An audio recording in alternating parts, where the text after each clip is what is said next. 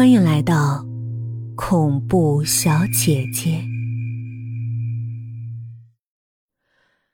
这破工作整天宫斗、穿越、言情，四十五度角忧伤明媚，貌似好文艺，但故事虚幻，让生活不可承受。好不容易熬到下班，挤地铁回出租屋，我感觉快要崩溃。全身被烙铁烫得滋滋冒烟，皮肤瘙痒，几乎让我丧失活下去的勇气，想跳车自杀。我又烂又臭，在车上拥挤在我身边的人，怪异的看我，眼神阴冷。掏出钥匙开门，我迫不及待的叫阿杰，我要赶紧去诊所治病。我突然呆住。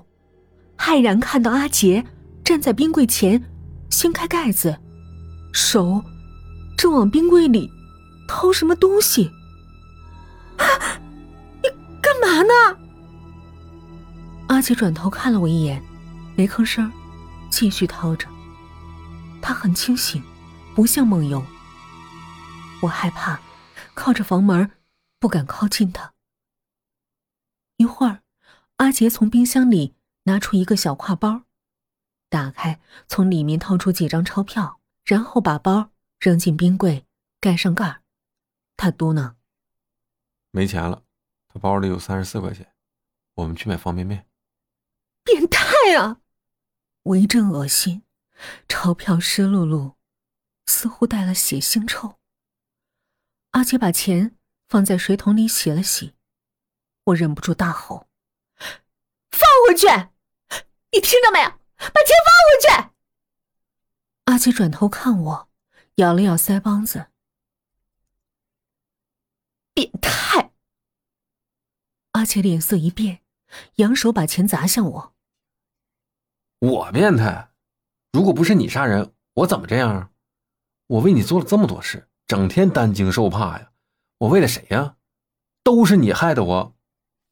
他的声音震动墙壁。响彻房间，我感到自己笑了笑，虚弱的说：“再大声点让隔壁的人听听，让整栋楼的人，让整个城中村的人都知道我杀人了。你跑大街上喊呢？你报警啊？你让警察抓我坐牢啊？”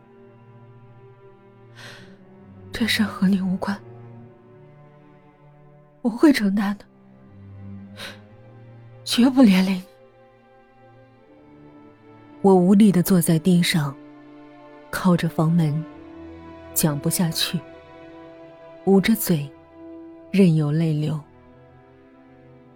我抱着头，世界崩塌了。